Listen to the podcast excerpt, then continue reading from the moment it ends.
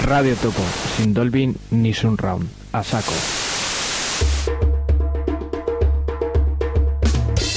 Lucha libre.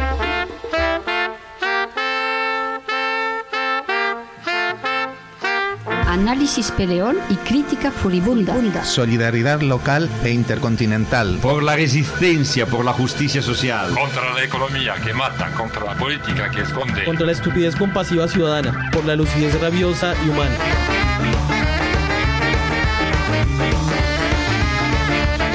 Esto es Lucha Libre un miércoles más, hoy 22 de septiembre de 2021. Son las 8 de la tarde y empezamos.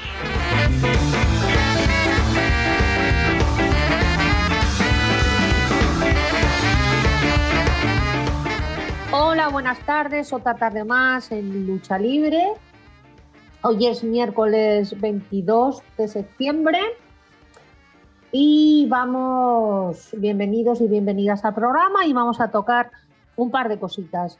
Eh, en la primera parte del programa vamos a estar con un compa y amigo, con Héctor Martínez, abogado laboralista, hablando de la situación laboral. Y en la segunda parte vamos a estar con Ruimán de la Federación Anarquista Canaria. De momento, vamos a empezar con Héctor. Hola, buenas tardes, Héctor. Hola, buenas tardes. Allí vamos a ver qué hacemos. Vamos a ver, eh, por, por, buscar un hilo de conducción o un hilo de introducción, aunque no la hemos podido ver porque creo que no está aquí puesta, eh, no la ponen todavía, eh, se acaba de estrenar la peli del buen, en, o acaban de presentar la peli de Fernando León de Aranoa, la peli del buen patrón. No es que, como no lo hemos visto, no podemos decir nada, pero sí que podemos decir que se han pasado 20 años desde los lunes al sol. Eso es muchísimo tiempo. Mucho tiempo, mucho tiempo. Eso es muchísimo tiempo. Y entonces veíamos un, un tipo de clase trabajadora y un tipo de y una manera de una manera diferente de crisis y una manera diferente de afrontar la crisis mm. eh, una crisis laboral o una crisis sí laboral. Ahora mismo estamos en plena llevamos unos días en plena actividad laboral en torno a la subida del salario mínimo interprofesional. Sí Sí, sí, es una subida ridícula, pero que para el mundo empresarial es una absoluta barbaridad y han puesto los, los eh, el, grito en, el cielo, como diciendo, esto no es el momento, esto va a ser un desastre, etcétera, etcétera. Danos una idea para empezar sobre este asunto. Sí, bueno, incluso, incluso han cuantificado la cantidad de empleo que va, que va a destruir la, la subida de 12 euros mensuales. Eh, no, recuerdo las cifras que hablaba Garamendi, pero, pero vamos, era varios cientos de miles de empleos y va a costar esta subida. Digamos que en el tema de la subida del salario mínimo llevamos varios años, varios años, ¿no? Desde que, desde que cogió el gobierno tras la moción de censura Sánchez, pues ya se comenzó a subir el salario mínimo, ¿no? Fueron 50 euros el primer año, luego, bueno, ha ido subiendo bastante. Lo cierto es que andábamos en un salario mínimo interprofesional de 640 euros al mes, sí. lo, lo, cual estaba muy por debajo del umbral de la, pobre, de la pobreza. De, y entonces ahora, con todo este juego de horquillas que llevan en, en, los últimos meses, que si pues este año se sube de 10 a 20, en la horquilla media, el año que viene se sube no sé qué, bueno, el final del camino es que se sitúe en el 60% de, de, lo que sería el salario medio, que se considera el salario medio, que no es el salario que, que, más cobra la gente, pero bueno, el salario medio. Sí. Que coincide justo con los cálculos que se hacen del umbral de la pobreza. Es decir, el salario mínimo se coloca justo en, el, en lo que se consideraría el umbral de la pobreza en el Estado español. O sea que tampoco es, estamos hablando ninguna de maravilla, es decir. De ninguna maravilla ni nada descabellado. Es decir, que cualquier persona que trabaje a jornada completa, sí pues eh, esté justo en el umbral de la pobreza. De eso estamos hablando. ¿eh? Eh,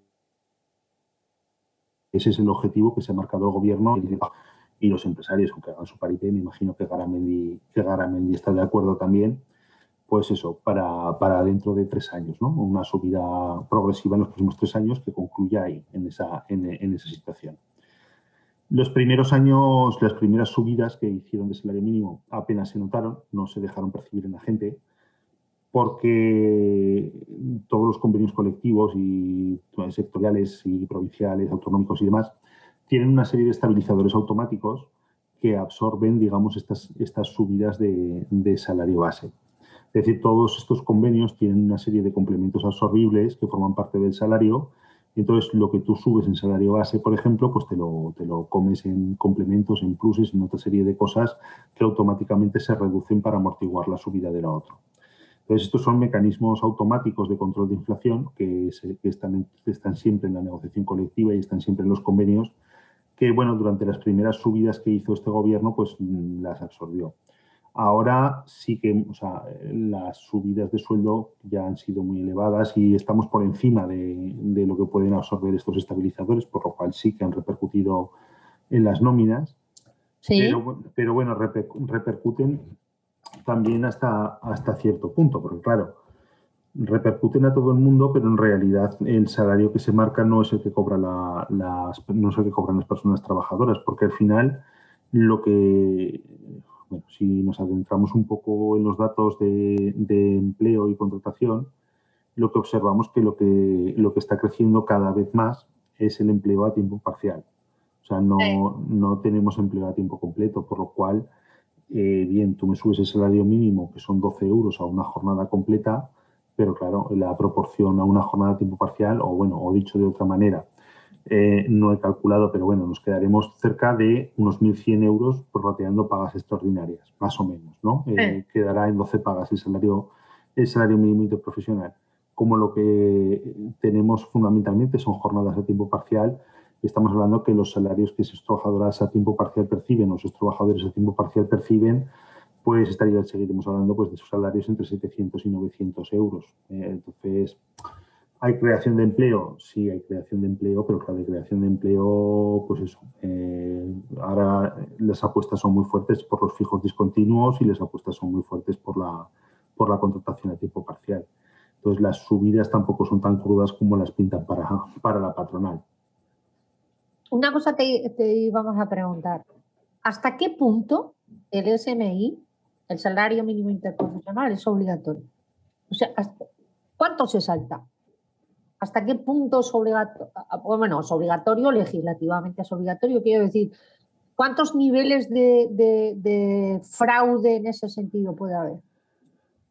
A ver, teóricamente el salario mínimo interprofesional es obligatorio para, para todo el mundo. Nadie puede cobrar por debajo en proporción. ¿eh? en proporción. Es decir, si tú trabajas media jornada, cobras a, la mitad. el 50% de ese salario será tu, tu, red mínima. El salario mínimo interprofesional opera como, como, una red, como una red de salvamento. Es decir, aunque tú cubre, cobres un euro más por día, por ejemplo, ya no tienes, ya no te opera el salario mínimo. Por ejemplo, hay convenios como, como en el sector de la panadería y en otros tipos de sectores. Por las cadenas estas ¿Sí? Pues, tipo Panishop, Overpani, Avianca, en fin, este tipo de cadenas, por ejemplo, eh, las que tienen, van al convenio sectorial, eh, pues el año pasado se daba una, una, casualidad con ellas. Es decir, si las personas que trabajan no hacían fines de semana, quedaban por debajo del salario mínimo porque no tenían el complemento salarial de fin de semana, entonces quedaban Ajá. por debajo del salario mínimo y automáticamente la empresa les tenía que completar el sueldo hasta el salario mínimo. Sí las personas que trabajaban fines de semana trabajaban más horas y cobraban, acababan cobrando lo mismo que las, que las personas que, que no los hacían. Entonces, bueno, se dan este tipo de cosas, ¿no? El salario mínimo es obligatorio para todas las personas en su cómputo anual y aquellas personas que lo superan ya no, ya no lo tienen. ¿Trampas que se hacen? Pues bueno, las trampas son pues, pues muchas, desde las personas que trabajan sin contrato y se les paga lo que quieran, desde luego, pues el tema este de las cooperativas de trabajo asociado, que eso, pues bueno, es una problemática también pues muy actual y depende de qué sectores, ¿no? Pues de los sectores estos de reparto de paquetería, de, ¿Sí? de las cooperativas de transporte, por ejemplo, en el tema de transporte por carretera, pues de trailers y todo esto, pues es muy, es muy habitual eh, hacer, hacer socio a la persona de la, de la cooperativa cuando en realidad no es una cooperativa, es una empresa al uso.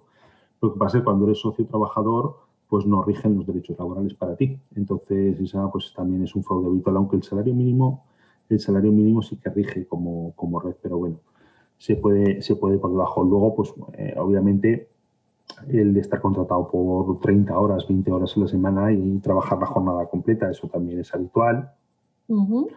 En fin, eh, hay, muchas, hay muchas maneras de, de, burlar la, la, incidencia del salario mínimo interprofesional y que, no, y que no se aplique, porque al final, pues claro, tenemos relaciones que, que son de persona a persona las más de las veces y pues claro, al, o me firmas este horario o te vas a la calle, pues ante, ante eso, pues, pues la mayor parte de las personas acaban firmando y no acaban, digamos, cuestionando, cuestionando lo que les imponen o por lo menos no lo hacen mientras siguen en activo en la empresa, ¿no? que es el momento en que, en que se tiene que hacer y no cuando ha salido. Cuando ha salido también se puede, pero, pero es todo mucho más complicado.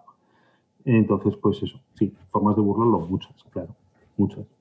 Eh, se, se, supone, vuelvo otra vez a la peli, aunque no la hemos visto, pero a lo mejor podemos dar claves como para que esa peli se entienda o para que podamos discutir de ella. No, no, es, no es nuestra intención centrarnos en la peli, pero sí que se, sí que se menciona eh, en las críticas eh, las artimañas empresariales de las que estás hablando tú ahora mismo, frente a una falta de solidaridad de clase, que un poco también lo estabas mencionando tú.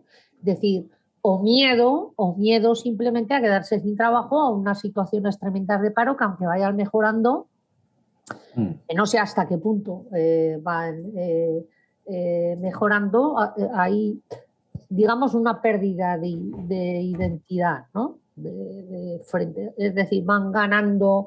Y además tenemos que, tener presente la cantinela constante de los medios de comunicación de las empresas como grandes víctimas y como grandes benefactoras de, de la clase trabajadora, que desde luego ya sabemos que no es cierto en absoluto. Pero situémonos, después de este comentario al que tú añadas lo que quieras, la siguiente cosa de la que queríamos hablar es la historia de los ERTES, de la renovación de los ERTES, de la circularidad de los ERTES, ahora tú, ahora yo, ahora te quito, ahora te pongo. Em, eh, la situación laboral terrible ya anterior que había antes de la pandemia se ha complicado con la pandemia y ahora que parece como que salimos y que empiezan a decirnos que si se está saliendo de los ERTES o no, va a dar lugar a otra situación de, ojo cuidadín? son, son muchas cosas de muchas cosas de golpe, muchas cosas de golpe. Bueno, pero mm, ya me entiendes, ya me entiendes. Sí, sí, sí, sí, sí, no, bueno, en general. Bueno, que yo a mí con, con, el tema este del salario mínimo interprofesional, a veces lo que me genera un poco son dudas, ¿no? Son dudas de, de saber a qué se está apostando. Es decir, ¿se está apostando a salarios más altos o a qué se está apostando? ¿O a mejores condiciones laborales, te refieres? Claro, eh, yo no sé si la pretensión es, esa o por lo menos la cuestión de fondo es esa. ¿eh? Porque, bueno, yo no, no, es que tenga un gran dominio del asunto económico, pero, pero en España en los últimos tiempos había un poco de miedo a, a la paralización, digamos, de la, de la inflación a que había poco crecimiento de la, de la inflación. Sí. Entonces, una de las peores cosas o una de las cosas que se temen bastante en los temas de economía es la unión de, de, periodos largos de inflación baja y alto desempleo, como uno de los grandes factores de crisis.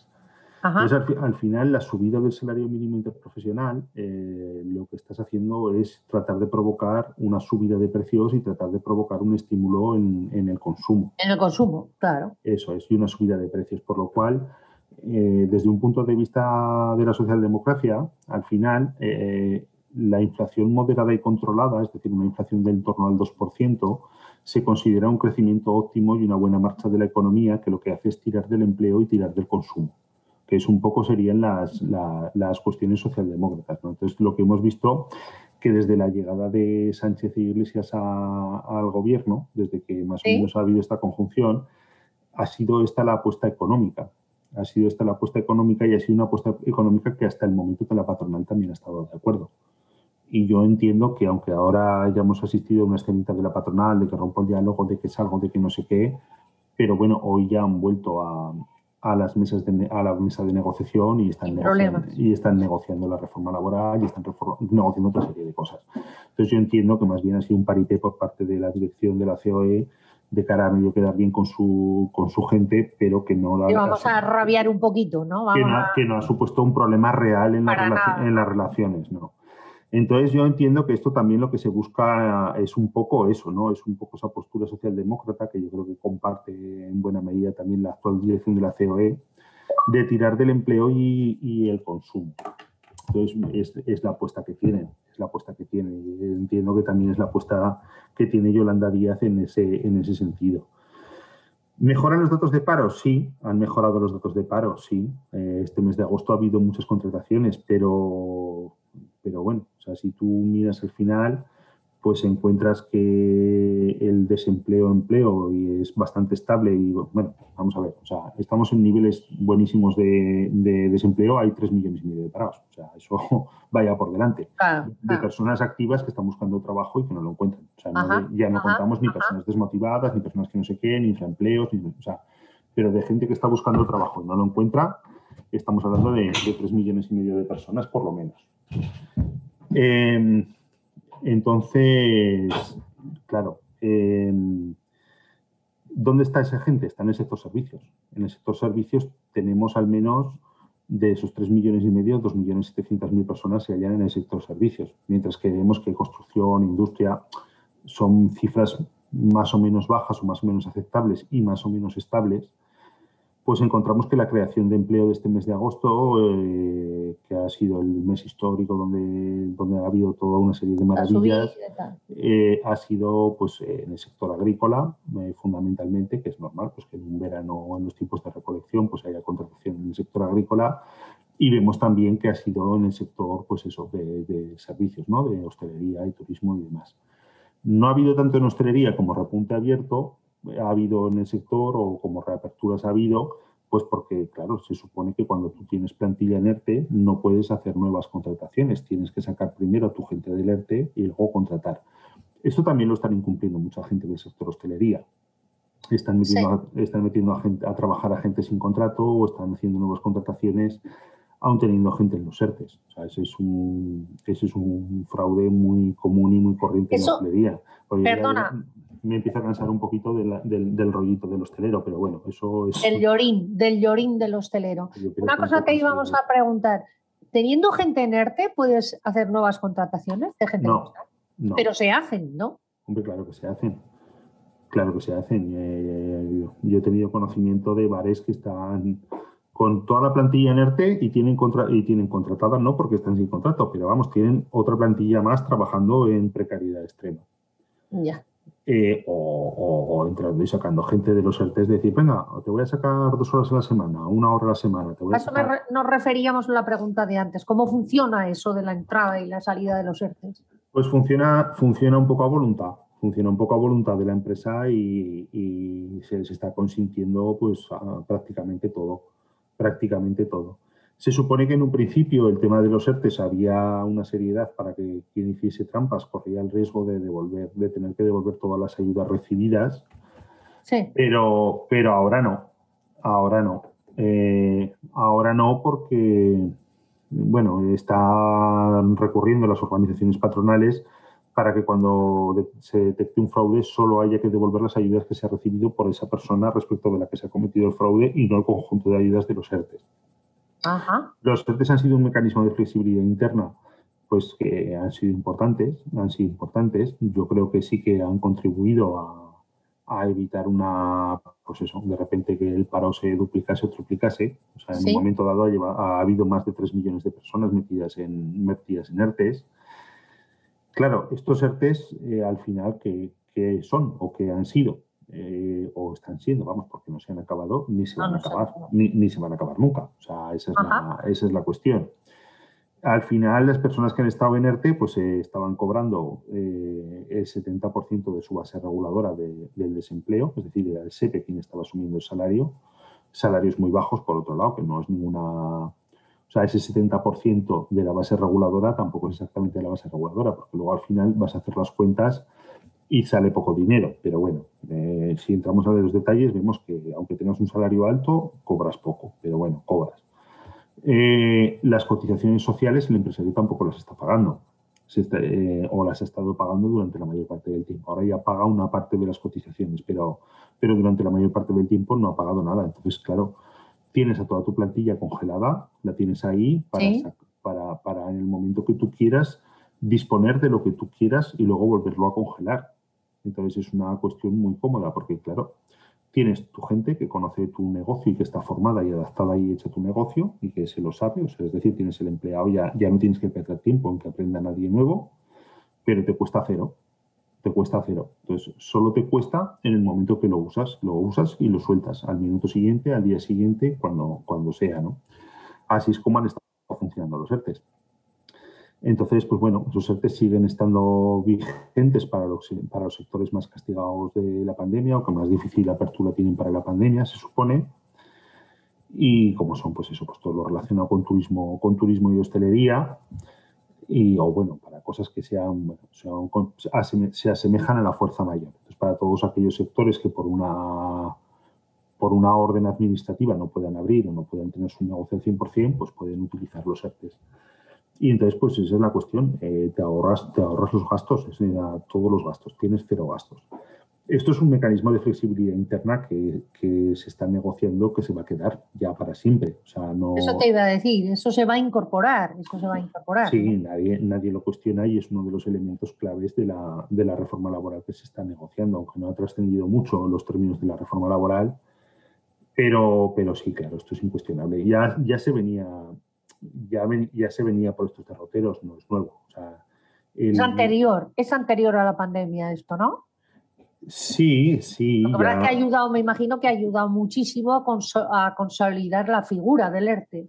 Claro, claro, claro. Y a generalizarlo y hacerlo, vamos, eh, eh, ya abrió la mano con el tema de los ERTES la reforma laboral de Zapatero, prosiguió la de Rajoy y ahora, pues, pues como habéis visto, ha sido, pues eso, el mundo, el mundo del ERTE. Entonces esto ya va a ser un mecanismo que se va a quedar en, en condiciones muy beneficiosas. Entonces al final, pues claro, viene a ser que en un momento de dificultad, pues desde el Estado se acaba financiando el negocio de un señor o una señora, ¿no? Eso es lo que, eso es lo que significa un ERTE. Eh, parte lo pierde la persona trabajadora de su salario y, el resto luego se le financian desde los presupuestos generales del Estado, desde la seguridad social. Me da igual, porque claro, luego entramos con la segunda parte, que no que si no se cotiza, si se perdonan cotizaciones, la seguridad social no ingresa, y entonces empezamos que no hay dinero para las pensiones o que no hay dinero para las prestaciones. O Sí. entonces al final, te quiero decir, o por Z o por B, pues tiene que salir o de la recaudación de impuestos, porque claro, el aumento del, el aumento del SMI pues también, también supone un aumento de recaudación de, de impuestos por un lado, o tiene que salir de, de donde sea, ¿no? Pues de algún lado tiene que salir todo eso, que se ahorra en este caso la clase empresarial. Eh, no nos queda mucho tiempo, pero aparte de, aparte de, la, de la normalización y la, naturalización de los EFTES en la reforma laboral, ¿crees que va a haber alguna otra cosa definitiva? O, o, o peligrosilla, digamos, o que vaya a aparecer, porque eh, sabemos que se está trabajando en la reforma laboral, pero claro, de, aquellos, de aquellas historias de, tirarla para atrás al momento de ahora mismo, ¿cómo andamos? Pero es que aquellas historias de tirarla para atrás, o sea, es que eh, excepto dos cosas puntuales, aunque tires para atrás lo que, lo que hicieron los otros, tampoco tiene ningún. O sea, tampoco tiene ninguna relevancia. Es decir, está, en este caso, pues tenemos una ministra de Trabajo que es moderna y que va a hacer, pues probablemente la mejor, es verdad, va a hacer la mejor. Moderna entre comillas, ¿quieres Moder- moderna es que está puesta, que está puesta en la, en la actualidad. que laboral. sabe, que sabe, que sabe. Entonces, como está puesta en la actualidad laboral, va a hacer una reforma laboral seguramente pues más beneficiosa que la que haría cualquier otro para, para, el mundo empresarial y para el funcionamiento del mercado de trabajo, digámoslo de esa forma, con todas sus consecuencias, lo de mercado de trabajo, que probablemente pues todo el mundo se le va a poner en contra porque ni los propios empresarios ni la propia clase empresarial española pues va a ser capaz de comprender el, alcance ¿no? y los beneficios que tiene para ella. Y pues bueno, pues eso, eh, profundizar en la flexibilidad, sobre todo en la gestión, que es el tema, el tema de los ERTES, de los mecanismos estos de los ERTES. Luego, pues mucha discusión al respecto del tema de la, de la mochila austríaca, que, también están en lo mismo y que, y que es muy perjudicial, pone, pone, en jaque un poco todo el sistema de, de protección social. Y, y, poco más, pues sí, te van a eliminar, te van a eliminar contratación temporal, que probablemente toda esa contratación temporal con la legislación actual ya es ilegal, lo que pasa es que se permite sin dudarlo, pero actualmente la, la, la contratación temporal se contempla en la legislación española de forma excepcional. O sea, la norma es la contratación indefinida, no la, no la temporal. Y aún así vemos que mes tras mes, en, los, en las estadísticas mensuales del SEPE, eh, no hay mes que baje del 90% la, la, contratación temporal de los contratos que, que sí. se hacen, ¿no? es cuando, cuando es una excepción. Entonces, bueno, ¿se va a combatir eso? Bien, eh, actualmente ya no se permite eh, de manera legal. Esos contratos son todos en fraude de ley. Y a cambio, pues con el tema de la mochila austríaca, veremos cuánto se cede en materia de prestaciones de desempleo, veremos cuánto de, de las indemnizaciones de, por desempleo eh, se va a dejar en manos de, de, las aseguradoras y de la gran banca internacional para que la utilicen en las inversiones en bolsa y en la compra de productos financieros.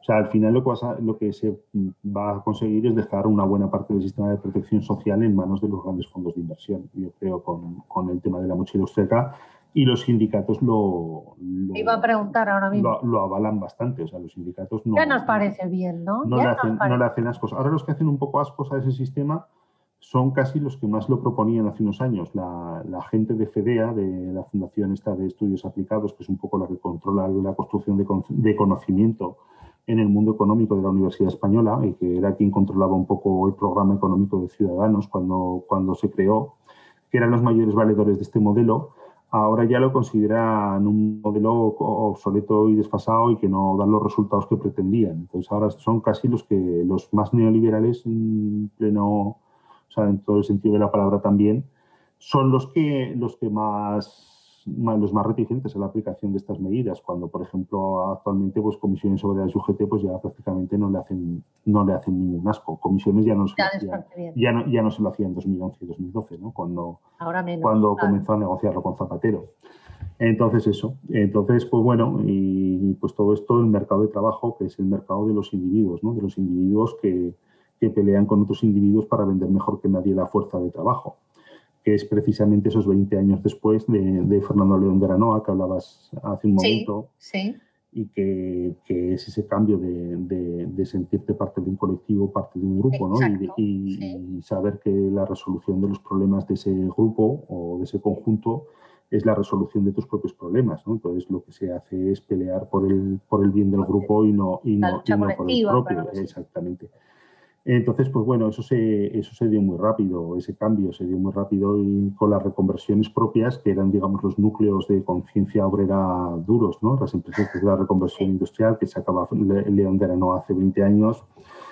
En esas empresas, mientras hubo peleas muy fuertes para evitar los despidos, y todos eran en el grupo, pero una vez se habían materializado los despidos y la propia gente despedida estaba en la puerta eh, protestando, sus propios compañeros que, que, unos meses antes estaban, estaban peleando juntos, codo con codo, pues estaban entrando a hacer horas extraordinarias.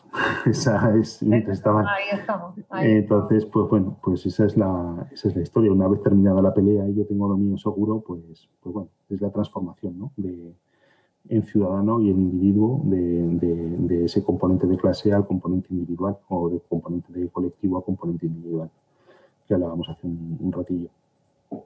Bueno, te tenemos que dejar, te vamos a emplazar a hacer un comentario una vez que hayamos visto la peli, en qué es vale. lo que vemos ahí. ¿Vale? Muy bien. Lo que vemos ahí porque tampoco nos fiamos mucho, la verdad.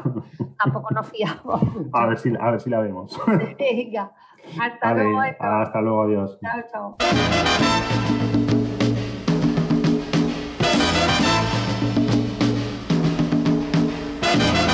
Breaking rocks out here on the chain gang. Breaking rocks and serving my time. Breaking rocks out here on the chain gang. Cause they done convicted me of crime. I hold it steady right there while I hit it. Well, I reckon that ought to get it. Been working and working, but I still got so terribly far to go. I committed crime, Lord, I need crime of being hungry and poor. I left the grocery store and breathing when they caught me robbing a store. Hold it steady right there while I hit it. Well, I reckon that ought to get it. Been working and working, but I still got so terribly far to go.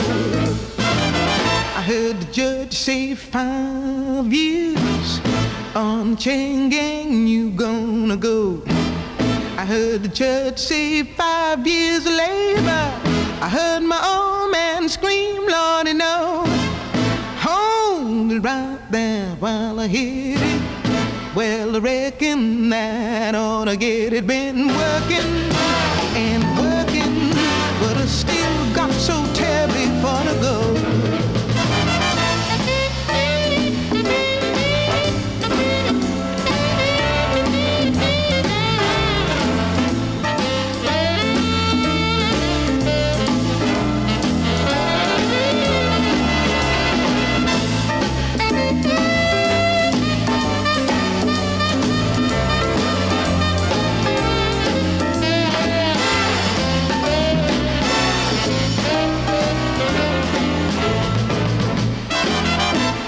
Gonna see my sweet honey babe. I'm gonna break this chain off the run.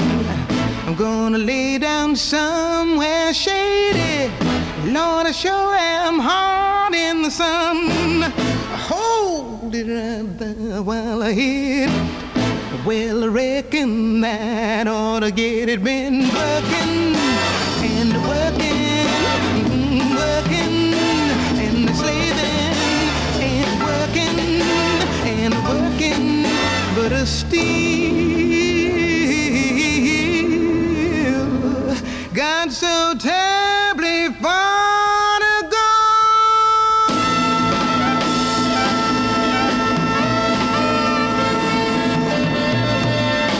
Bueno, seguimos en lucha libre en este miércoles y vamos a afrontar la segunda parte del programa, esta vez con otro amigo y compañero, con Ruimán, eh, desde Las Palmas de, de- Bueno, desde Las Palmas no, desde Gran Canaria, desde Las Palmas no. ¿Dónde andas ahora? En, en, en Guía, en Telden, ¿dónde estás ahora? A ver. Repartido por todos lados. En Gran, Ca- en Gran Canaria está hombre- bien. en Gran Canaria, eh, de la Federación de la, de la Federación Anarquista Canaria y del Sindicato de, Inquil- de Inquilinas de Canarias.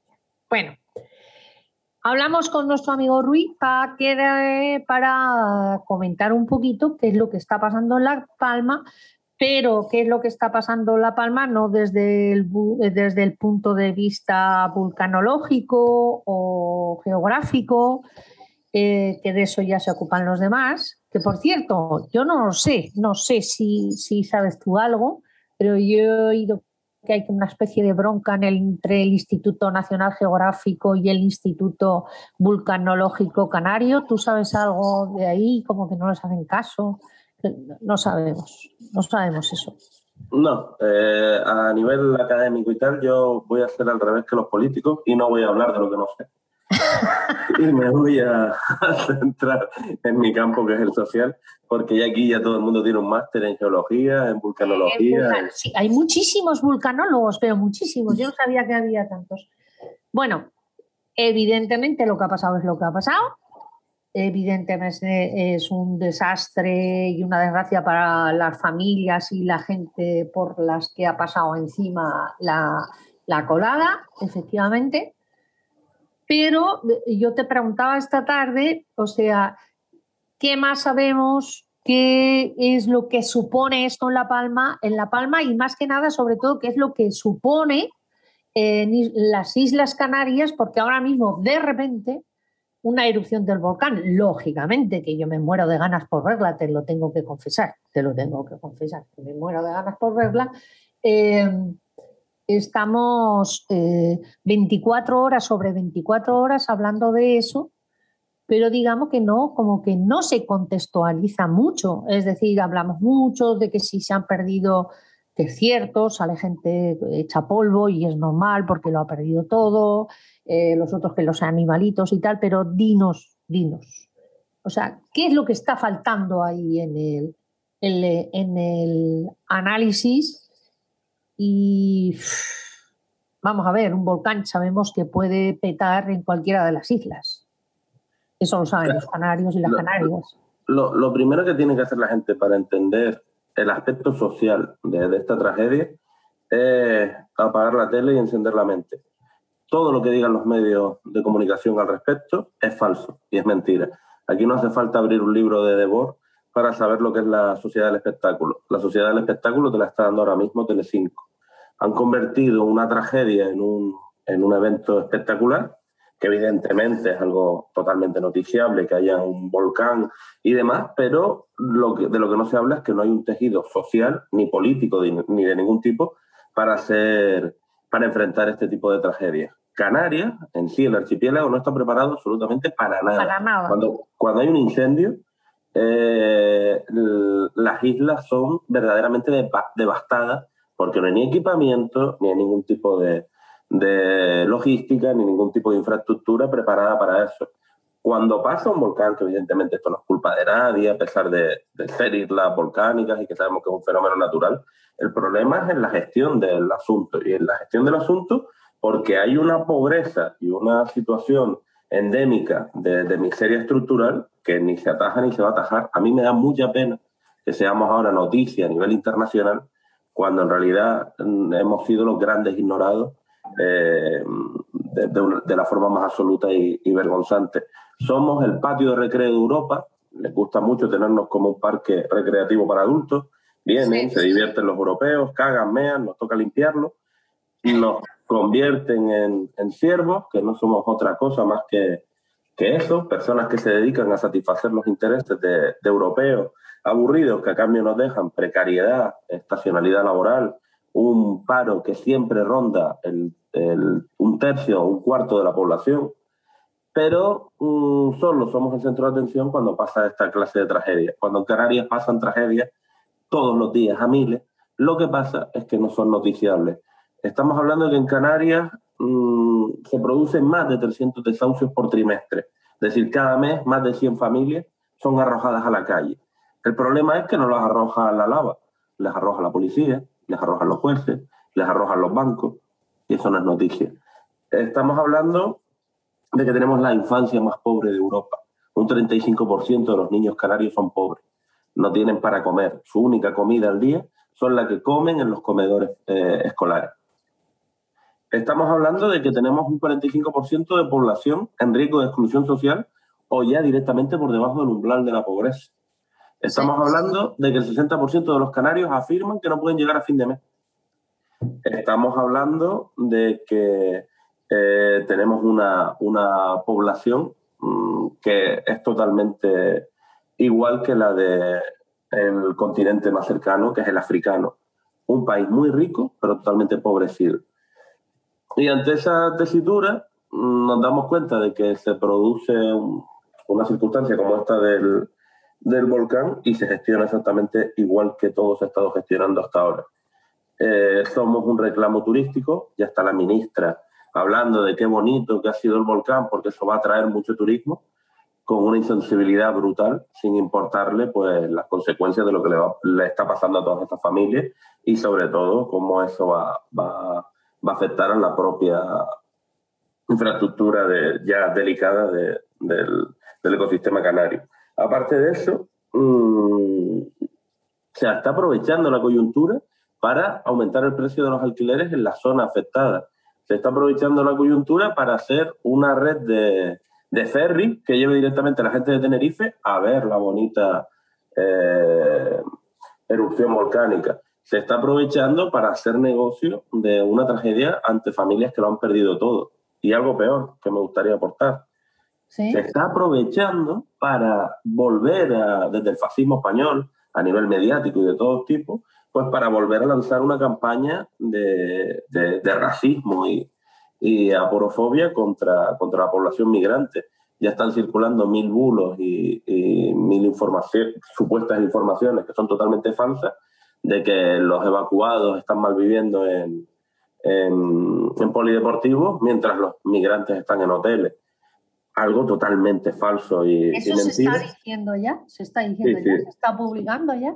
lo está publicando los medios de comunicación en la península, los, estos opinólogos de las redes sociales, y lo están ampli- amplificando aquí pues con los bulos típicos que te llegan por, por mensajería y redes sociales, pero ya incluso lo están, lo están comentando mm, supuestos periodistas de, de la isla. Se ha llegado a decir, que esto es fortísimo, que aquí no tendría que estar gestionando la tragedia ni bomberos, ni la UME, ni nada, sino que tendrían que estar los MENA, hablamos de niños menores sin padres, apagando el volcán, apagar el volcán. Ese, ese verbo se, se está usando, que hay que apagar el volcán. No sé si están pensando en sacrificios humanos o qué, aunque el que Yo- vayamos allá al pensaba cráter. que, que había ido Sánchez a pagarlo personalmente, pensaba que era él el que lo iba a pagar. A lo mejor es eso, eh, ha visto películas de, de clásicas de cuando se echaba un, algún rey o presidente al cráter para Y se sofocar. sacrificaba, ¿no? Y se sacrificaba. Sí, a lo mejor debemos de recuperar las viejas tradiciones. Ahí voy, me sacrifico, me lanzo a la boca y todo, y todo pasó. ¿Qué te iba a decir? Em, eh, tiene una. de- ¿Qué características tiene eh, La Palma para que entendamos un poquito a nivel eh, Sí, social? la- la- las islas eh, mm, tienen una- unas características muy, muy determinadas. Tanto Tenerife como, como Gran Canaria y también las islas orientales, Lanzarote y, y Fuerteventura, son las que reciben un mayor caudal de turismo. Y esto eh, cambia también la situación urbanística y económica de las islas. Las islas que reciben más turismo son a su vez, a su vez las más pobres.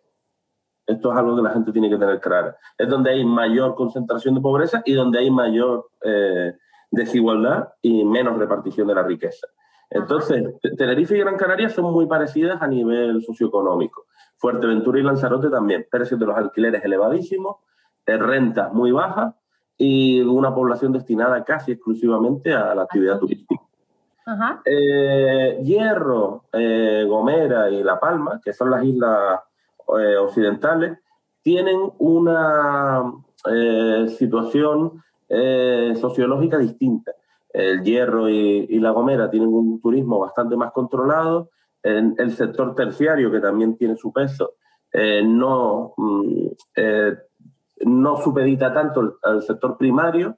Todavía hay- hablamos de islas rurales y agrícolas. Y La Palma ya está en un proceso más parecido al de Tenerife, sin ser mm, de la misma eh, característica, pero ya La Palma, eh, aunque está en ese proceso de turistificación masivo, todavía se podría decir que es una isla rural.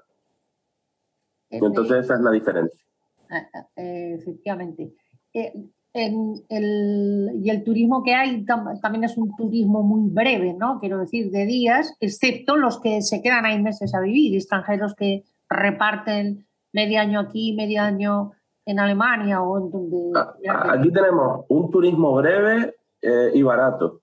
Eh, se dan las circunstancias de que el, el- el turismo de aquí mm, ha- ha se ha entendido, desde los turoperadores al lobby hotelero, a incluso los particulares que se han metido con el rollo de la vivienda vacacional, que Canarias, para competir a nivel turístico, no tiene que ofrecer calidad, lo que tiene que ofrecer es precio.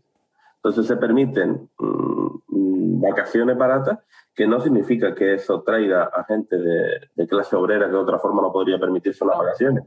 Vienen mm, los ricos de siempre, solo que a nivel económico gastándose muchísimo menos, que con situación de crisis constante pues es lo llamativo, lo que les, les atrae, y a su vez con una mentalidad de que como aquí mm, con cuatro duros hacen lo que quieren, pues con una, una invasividad cultural también bastante, bastante agresiva y bastante potente. Mm, tenemos el sur de la isla, le pertenece enteramente a los turistas. El sur de la isla ya no es Gran Canaria, ni tampoco el sur de Tenerife. Ya eso le pertenece costa- ¿Y eh, el sur totalmente a los turistas. Incluido el sur de La Palma, no tanto, ¿no? El sur de La Palma no tanto, pero, tam- pero aquí el, el- el turismo, y hay que entenderlo de esta forma, y por mucho que la gente no, no lo asume, el turismo es el nuevo imperialismo. Sí. Ya no hace falta que te traigan ejércitos, ni que te traigan bombas, ni tal. Te desembarcan eh, 15 millones de turistas que percibimos al año. Es una vergüenza que se habla del problema de la migración, que apenas son 23.000 personas, muchas de ellas, por cierto, de origen europeo. Solo hay 800 personas de origen eh, del continente africano. Y sin embargo, no se está hablando de los 15 millones de turistas, a veces hasta 18 que percibimos al año. Esta gente llega con esa mentalidad de que aquí la vida es muy barata y de que con mil euros son reyes, porque verdaderamente aquí eh, un- una persona con mil euros es un privilegiado. Han, han construido ese, ese sistema económico de tal manera que es así. Y mm, se apropian de zonas, las compran para ellos muy baratas y acaban pues privatizándolas totalmente. Acaban convirtiéndose en, zonas, en zonas que son cotos cerrados y donde el resto de la población canaria pues no accede. Eso es lo, lo que está pasando en, en, en las islas y cada vez con más virulencia. Em, hablemos un poquito de- del asunto agrícola y ganadero. Mm, ¿Cómo, ¿Cómo están funcionando a esos niveles las islas como La Palma? Si es que lo sabes, quiero decir, porque luego habrá sus cosas y sabemos de la entrada de patata israelí en, en, las, en Gran Canaria y esas cosas, pero ¿cómo se está funcionando a esos niveles? La- Las Islas Canarias en general tienen una gran virtud por encima del, del- del resto, sobre todo de zonas de, de su rango geográfico, que es lo terriblemente fértil que es esta tierra. En esta tierra, eh, en todas las del archipiélago, puedes plantar prácticamente cualquier cosa con una facilidad extrema. A nivel de costa, eh, la fertilidad eh, es increíble y lo hemos demostrado y no hace falta que nadie nos lo venga a explicar en nuestros propios huertos. Hemos apropiado grandes terrenos y, y con muy poca agua se puede plantar mucho. El gran problema aquí es, primero, que el agua, el agua está, está en, en muy pocas manos, está en manos de los, de los aguatenientes. Aquí se produce la colonización entre el 1402 y el 1496. Se dan derechos de conquista y los herederos de esos conquistadores todavía tienen tierra y agua en sus manos, todavía les pertenece.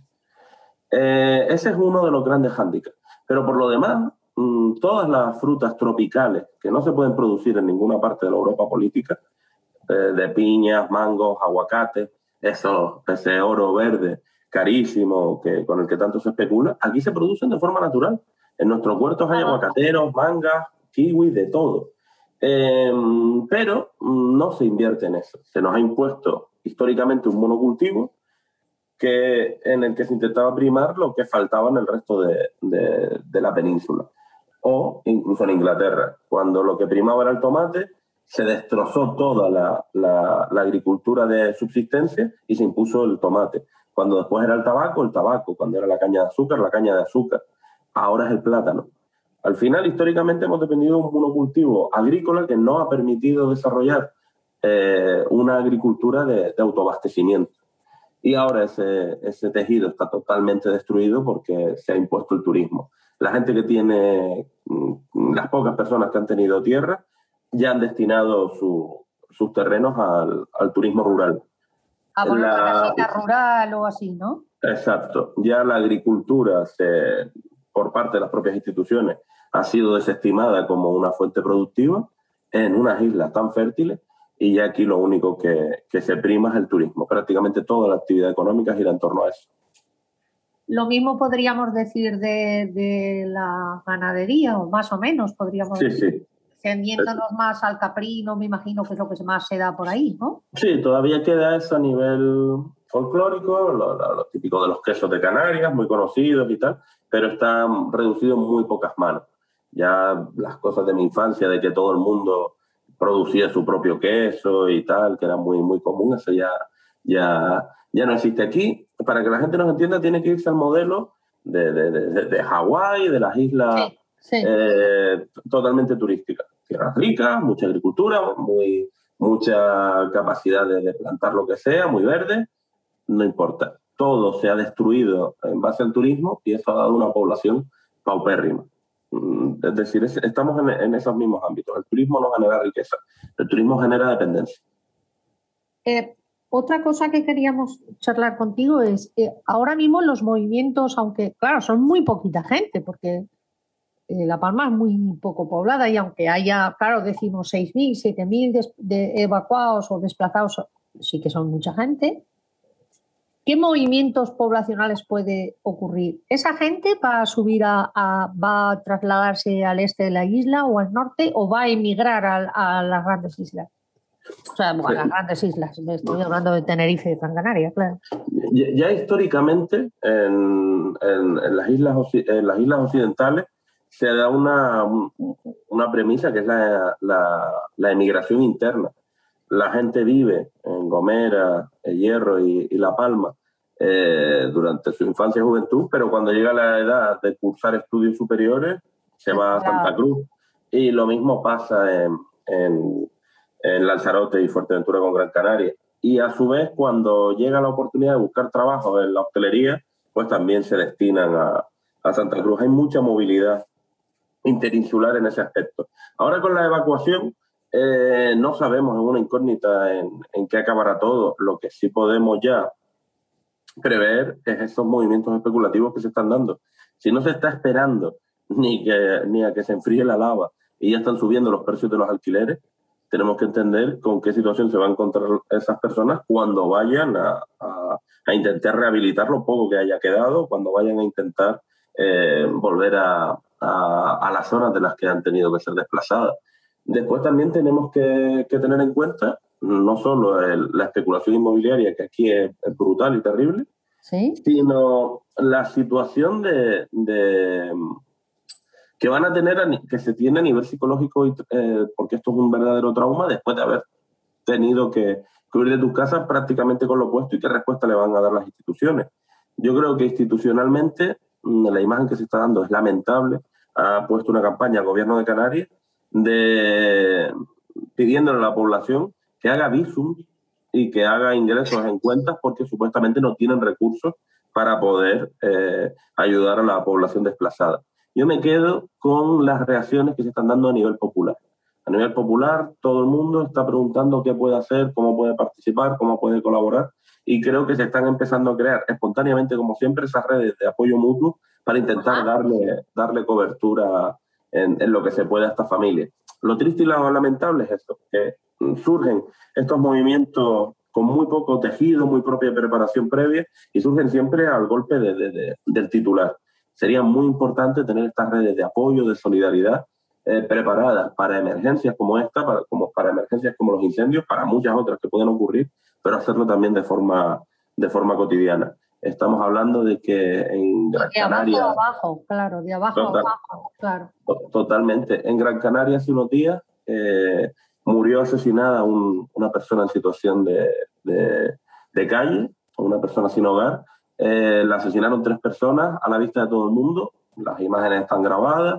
Ha sido un caso eclipsado por el tema del volcán, pero es verdaderamente terrible ver cómo están matando a una persona en la calle y la gente que lo está grabando y la gente que lo está viendo pasa de largo. Pasa de Lo largo. graba, pero no ayuda, claro. Exacto. No. Entonces, entonces es muy necesario rescatar ese apoyo mutuo para estas grandes tragedias, pero también para las tragedias cotidianas que, que siempre son ignoradas.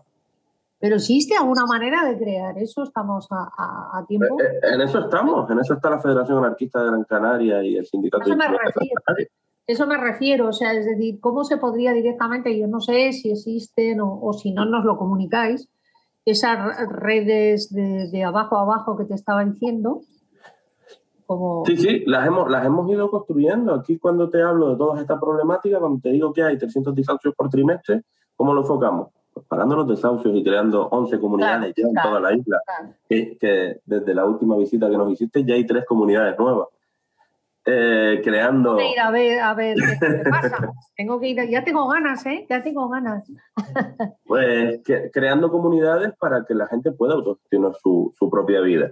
Cuando te hablo de esta precariedad laboral, pues hemos creado una oficina para dar asesoría laboral a las personas precarias, Ay, un bueno. sindicato de facto, y que todas estas personas dedicadas a cuidar, a limpieza, a, a estos trabajos históricamente no sindicables, pues puedan reclamar, eh, que no haya un empleador que se quede sin pagarles una semana porque no saben reclamar sus derechos ni cómo reivindicarlos. Hemos ido construyendo toda esta red, que ya en, en alguna ocasión hablaremos más largo y tendido, que Sí, creo que es claro. la forma de contestar a esta explotación capitalista. Pues claro que sí. De todas maneras, mantenernos eh, al loro del asunto. ¿eh? Si se Muy crea, bien. si se amplía más allá de, de Gran Canaria, donde sea. Nos hemos quedado sin tiempo. Un abrazo grandote y un montón de besos. Y venga, estamos con vosotros y vosotras, ya lo sabes, de sobras. Muchísimas Abrazo gracias enorme, estar con familia. nosotros. Hasta luego. Muchas gracias, salud. Salud.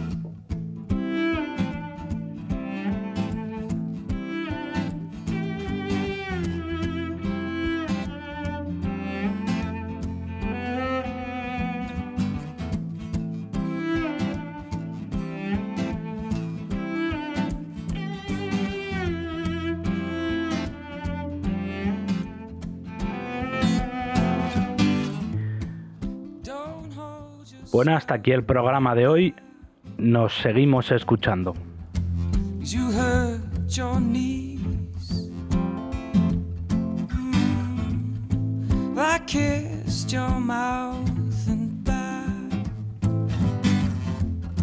But that's all I need.